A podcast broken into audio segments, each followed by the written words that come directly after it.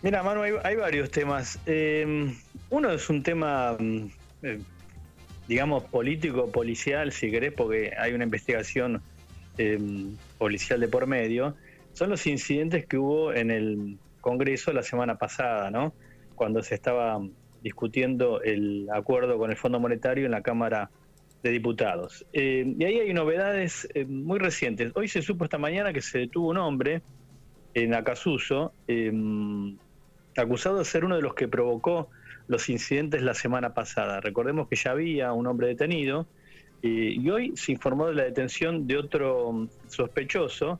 Em, lo llamativo es un hombre de nacionalidad eh, venezolana de 29 años. Se llama Haru Alexander Carrero Rodríguez, de nacionalidad venezolana. Fue detenido, em, según se informó, hoy en Acasuso. Em, y al parecer también eh, militaba, eso no está muy claro, en el movimiento Teresa Rodríguez.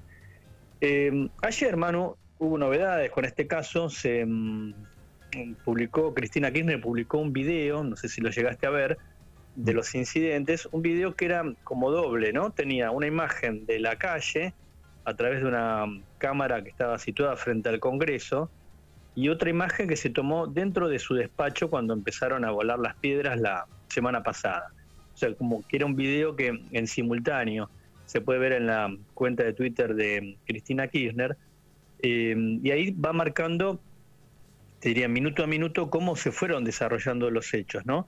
Eh, es muy llamativo, por un lado, que, eh, según se ve claramente en el video, la policía de la ciudad, que recordemos hoy es la que tiene, es la responsable de la policía de la ciudad de Buenos Aires, la responsable de la seguridad en la calle, esto es también en inmediaciones del Congreso, a, veces se cree erróneamente que esto ya es em, eh, responsabilidad de la Policía Federal. No, recordemos que un traspaso durante el gobierno de Macri del 2018, donde buena parte de lo que era la Policía Federal se traspasó a la Policía de la Ciudad. Eh, buena parte era lo que se conoce como la que era la en su momento la Superintendencia de Seguridad Metropolitana, que dependía de la Policía Federal, que era la responsable de todas las comisarías de la Ciudad de Buenos Aires, al mismo tiempo lo que se conocía como la policía montada, la policía antidisturbios, bueno, todo ese eh, personal policial pasó a depender de la policía de la ciudad. O sea, hoy,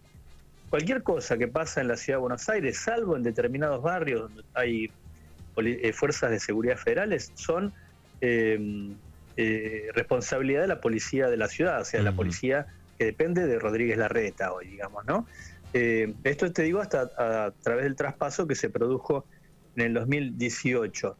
Eh, y te decía en este video que eh, da a conocer Cristina Kirchner ayer, se marca que los incidentes comienzan alrededor de las 3 de la tarde y, exactamente a las 13, a las 15.07 tienen unas bombas de pintura para marcar las ventanas del despacho de Cristina Kirchner. Eh, eso se ve claramente. Si uno ve el edificio del Congreso, claramente es un edificio enorme, tiene toda una cuadra em, de largo que da sobre la avenida Entre Ríos, ahí bueno, después comienza Callao, toda esa manzana, y los piedrazos fueron solo dirigidos, por eso llama la atención, a esas eh, oficinas. No es que tiraron a cualquier parte, digamos, ¿no? O tiraron para un, en un extremo, solo a esas oficinas empiezan a tirar bombas eh, de pintura para marcar, aparentemente, dice Cristina, que ese era su despacho. Y ahí hay como 20 minutos donde hay eh, 8 personas, 10 personas tirando piedras, mientras el grueso de la manifestación estaba hacia, más hacia el lado de la calle eh, Rivadavia. Esto es la otra esquina. Em, y también el video muestra como a las 15 y 21, o sea, unos 20 minutos de que se inicia el ataque, eh, empiezan a llegar efectivos de, la policía de la ciudad sobre la calle Hipólito Yrigoyen y se empiezan a desplegar sobre Entre Ríos, Callao, para desalojar a los atacantes. Em, por eso te decía que es llamativo, porque por un lado muestra como que hay una inactividad policial, eh, un grupo empieza a tirar piedrazos de pintura y después piedras y no hay ninguna, ninguna actividad para disuadirlos, digamos, por parte de la policía. Y luego los 20 minutos de demora. Luego ahí hubo una discusión tanto entre el Ministerio de Seguridad de la Nación y la, y la Policía de la Ciudad, por qué no habían puesto vallas, por qué no se había dispuesto un operativo, previendo que podría haber incidentes. Desde la ciudad dijeron que el, eh, el gobierno nacional pidió que no hubiera vallas, que no hubiera un dispositivo de la seguridad, de seguridad. Esto después lo negó Aníbal Fernández, que recordemos es el ministro de Seguridad eh, Nacional. Así que hay ahí toda una, una, una, disputa de ver quién fue el responsable. Y lo más eh, llamativo es, bueno, ¿quién organizó este ataque? Porque hubo una manifestación bastante numerosa, pero que no, hubo, no provocó incidentes. Ahora, de esa manifestación se desprende un grupo de ocho. Ayer se supo que estos ocho fueron identificados a través de un software que tiene las fuerzas de seguridad, que permite mm, identificar imágenes y se cruzan con bases de datos, digamos, de las que tiene, por ejemplo, el Ministerio del Interior, y permitió identificar a ocho jóvenes, todos alrededor de 20 años. Eh, en principio se supo que no tienen filiación política, Así que se sospecha que podrían haber sido, digamos, podrían, digo, haber sido contratados para em, provocar los incidentes. Todo esto, Manu, en medio de una situación muy tensa dentro del gobierno, donde hay un sector que claramente no apoya el acuerdo con el Fondo Monetario y hay otro sector, obviamente impulsado, encabezado por el presidente Alberto Fernández y el ministro Martín Guzmán. Rafa, bueno, lo paremos a, Rafa Saralegui en este crimen y razón de, día martes. A ver si retomamos la comunicación.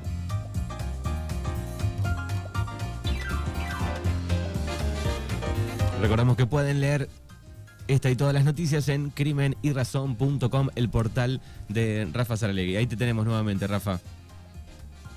Eh, tenía que pasar esto, ¿no? Hacía rato, hacía rato, de parte del, final de año no sucedió el año pasado y veníamos muy bien este año. Por eso te decía, era, en algún momento tenía que fallar, ¿no? Eh, veníamos bien, no, nos había ocurrido nada hasta ahora, bueno, tenía que pasar. Bueno, así que la... Y ya, pasó. Sí, la primera la primer noticia eh, tiene que ver con esto, estos dudosos eh, sospechosos, ¿no? Que, que tiraron este, las pinturas y, las piedras, así que materia de investigación este, eh, para los próximos días.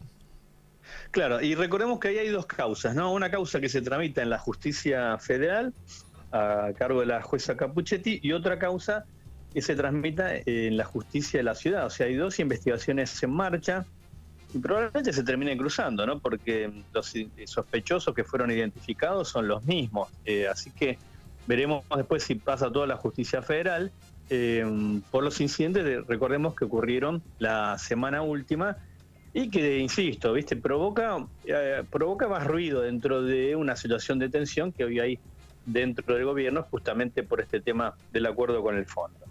Eh, y luego, Manu, hay otras dos noticias mm, que, se conocieron ayer que tienen que ver con dos casos vinculados con, em, con violencia hacia las mujeres. Una que creo que ya lo habíamos hablado, o no estoy del todo seguro, por, vos corregime si me, eh, mi memoria falla, es el comienzo del juicio por el asesinato de Nora Dalmazo. ¿Te acordás este caso tan famoso que ocurrió en Córdoba? Una mujer asesinada en su casa, eh, asesinada por estrangulamiento con un lazo. Eh, bueno, Manu, ayer comenzó el juicio y mm, el único acusado es su marido, es un médico, Marcelo Macarrón. Eh, digamos, el viudo de la, de la mujer fue empezado a ser juzgado ayer como instigador del homicidio. El caso Manu tiene una enorme historia, lo habrás leído, lo habrás escuchado millones de veces, todas las contradicciones que tuvo. Em, para hacerte un resumen, hubo eh, cinco fiscales en este caso. Eh, los dos últimos fueron quienes terminaron acusando a Macarrón de ser el instigador del homicidio. Ahora, ¿cuál es el dato, Manu? Macarrón no estaba en Córdoba Recordemos que esto ocurrió en la ciudad de Río Cuarto hace 15 años atrás, en el 2006. 2006, digo, pasaron muchísimos años. Incluso hasta ahí, no sé si no hay hasta alguna un documental tipo serie de, este caso. Exactamente. Eh, ¿Por qué? Porque es muy controvertido. ¿viste? En su momento se acusó a, algún miembro del gobierno cordobés de estar vinculado.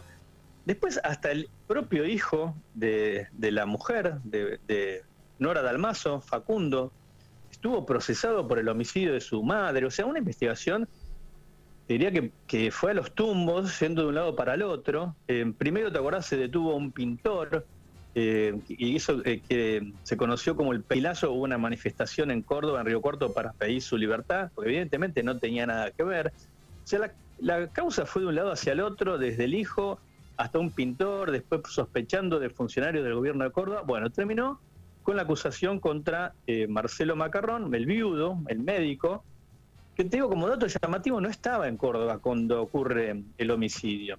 Entonces, ¿qué es lo que dice la Fiscalía? Que justamente ese viaje fue adrede para que no hubiera sospechas contra él, eh, y entonces él contrata a un homicida para que mate a su esposa y le da las llaves de la casa, supuestamente, o le da indicaciones de cómo eh, entrar a su domicilio y cómo actuar. El caso es muy llamativo, Manu. ¿Por qué? Porque está Macarrón acusado como eh, instigador, del crimen, pero el homicida nunca se identificó, o sea, no hay un autor material, digamos, ¿no? No, se conoce quién efectivamente pudo haber em, perpetrado el crimen. En su momento la fiscalía, el, el, fiscal anterior que tenía el caso, puso en duda que Macarrón hubiera estado todo ese tiempo en Punta del Este y sostuvo que tomó un vuelo clandestino, que salió de Uruguay, que entró en Córdoba, a Córdoba, fue a su casa, mató a la esposa y después volvió a ir a Punta del Este, donde estaba disputando un torneo de golf. Bueno, esa tesis, digamos, quedó desbaratada, nunca se pudo probar que efectivamente Macarrón hubiera salido del hotel donde estaba, en Punta del Este, o sea, no era tan fácil, digamos, ¿no? No es que estaba a, a 50 kilómetros, sino eh, que tenía que tomarse un avión, aterrizar y llegar a su casa sin que nadie lo viera, matar a la esposa, volver a salir, volver a llegar a Punta del Este. Así que esa tesis quedó desvirtuada y el nuevo fiscal dijo que en realidad, bueno, contrató, eh, contrató a un homicida. Lo cierto es que el homicida eh, nunca fue identificado, por lo cual el caso tiene como muchas, todavía muchas dudas, ¿no? Eh, recordemos que esto arrancó ayer, hoy Macarrón va a declarar, está previsto que declare, ayer hizo declaraciones, fue acompañado por sus dos hijos del matrimonio, tenía un hijo y una hija, con lo cual te da la idea que los hijos de de Nora no creen en esta acusación y que respaldan al padre. Así que es una acusación de lo más controversial. Em, recordemos que en Córdoba rige el juicio por jurados, esto es el juicio popular. ¿Qué quiere decir? Hay tres jueces que son los que llevan adelante las audiencias, pero quienes van a dar el veredicto de si es culpable o inocente es un tribunal, eh, un jurado integrado por personas del pueblo, digamos, de Río Cuarto, ¿no? Así que hay que ver también si eh, la acusación de la fiscalía alcanza para convencer a los jurados populares, digamos, eso es lo que tiene, que bueno, cualquier persona podrá escuchar, o los 12 integrantes del jurado, y decidir si los elementos que hay son suficientes para em, condenar al viudo. Es un hecho muy llamativo, por eso te lo traía hoy para contarlo en el programa, porque arrancó ayer y hoy em, arranca, hoy está previsto el testimonio de Macarrón, que claramente va a insistir en que él es inocente, que la investigación es un mamarracho, que la justicia nunca pudo identificar a quién es el asesino de su esposa, ¿no? Bien, así que eh, muchísimos años todavía sin encontrar eh, justicia esta mujer. Tal cual, un caso muy llamativo que también te habla capaz de la ineficacia de nuestro Poder Judicial, ¿no? las dificultades que tiene para, para esclarecer determinados casos, ¿no? Eh, cuando son controversiales. Y el otro caso que te quería traer a, colación, Manu, que también te decía que tiene que ver con violencia hacia las mujeres, es que ayer en la tarde se conoció que la Cámara del Crimen eh, terminó procesando a Fabián Gianola. Recordemos, Fabián Gianola estaba acusado de abuso eh, sexual. el juez que tenía a cargo la causa, eran varias denuncias, le había dictado hace un par de meses atrás lo que se conoce como falta de mérito. ¿Esto qué significa? que no hay elementos como para mm, enviar la causa a juicio oral, pero tampoco, mm, dicho vulgarmente, para absolverlo, ¿no? Para cerrar el caso. Entonces quedaba la causa como en un limbo. Bueno, hubo una apelación de la Fiscalía Y ayer se supo que la Cámara del Crimen eh, lo terminó procesando entonces a Gianola por abuso sexual. A Gianola lo habían acusado dos personas. Una, una mujer que era su pareja, que lo acusó de violación, y otra, una compañera de trabajo, eh, donde él tenía un programa en Radio Colonia. Bueno, este caso es el que sigue en pie. Son dos casos de abuso que ocurrió con esta mujer que lo denunció, que trabajaba con él. Y ayer entonces la Cámara del Crimen lo procesa y lo deja al borde del, juicio oral. Eh, esto es que se, dan den los pasos necesarios para cerrar el expediente y que la causa ya eh, vaya a un juicio oral. Se le dictó un embargo, o sea, Gianola igual sigue en libertad, nunca se ordenó su arresto, porque se presupone que la pena que puede llegar a tener es de ejecución condicional, esto es que no es una pena de prisión efectiva, con lo cual eh, sigue en libertad aunque ya con un embargo y con, eh, con un horizonte de un juicio oral en lo inmediato, ¿no? Eh, Gianola siempre rechazó estas acusaciones, eh, dijo que, por ejemplo, eh, la, mujer que lo acusó, que era su expareja, no estaba bien psicológicamente, y, de la otra mujer que lo acusó, dijo que, lo, que en realidad quería fama, bueno Viste, acusaciones que no tienen mucho sustento. Ayer entonces la Cámara del Crimen, en un fallo dividido, fueron dos votos contra uno, resolvió procesarlo y te decía dejarlo ya al borde del juicio oral por tres casos de abuso sexual. Bien, perfecto. Para aquellos que vienen siguiendo el caso, digo, después cuando bueno empiezan a entrevistar gente que trabajó con él, también aportaba, sobre todo mujeres, ¿no? Que, aportaban algunas coincidencias de cómo eh, se sobrepasaba Yanola, ¿no? Claro, hubo, hubo muchos casos. Cuando empezaron a salir a la luz, hubo muchas mujeres que salieron a decir que efectivamente que las besaba por la fuerza, que las tocaba, sin, sin tener ninguna clase obviamente de consentimiento. Eh, y todo esto fue conociéndose, claro. Después hay que ver qué pasa en la justicia, que a veces cree o no los testimonios. Las mujeres dan testimonio y vuelven a ser victimizadas porque no se les no se atienden sus argumentos y se cree, en el caso de lo que dice Gianola. Bueno, ahora la Cámara del Crimen da vuelta esa decisión y eh, lo termina procesando, así que también es una noticia llamativa porque por quién es el protagonista, ¿no? Muy bien. Rafa Saralegui aquí en Mañanas Urbanas en el martes, crimen y razón.com, ahí lo pueden leer. Gracias Rafa y hasta la semana que viene. Hasta la semana que viene, mano, un abrazo grande.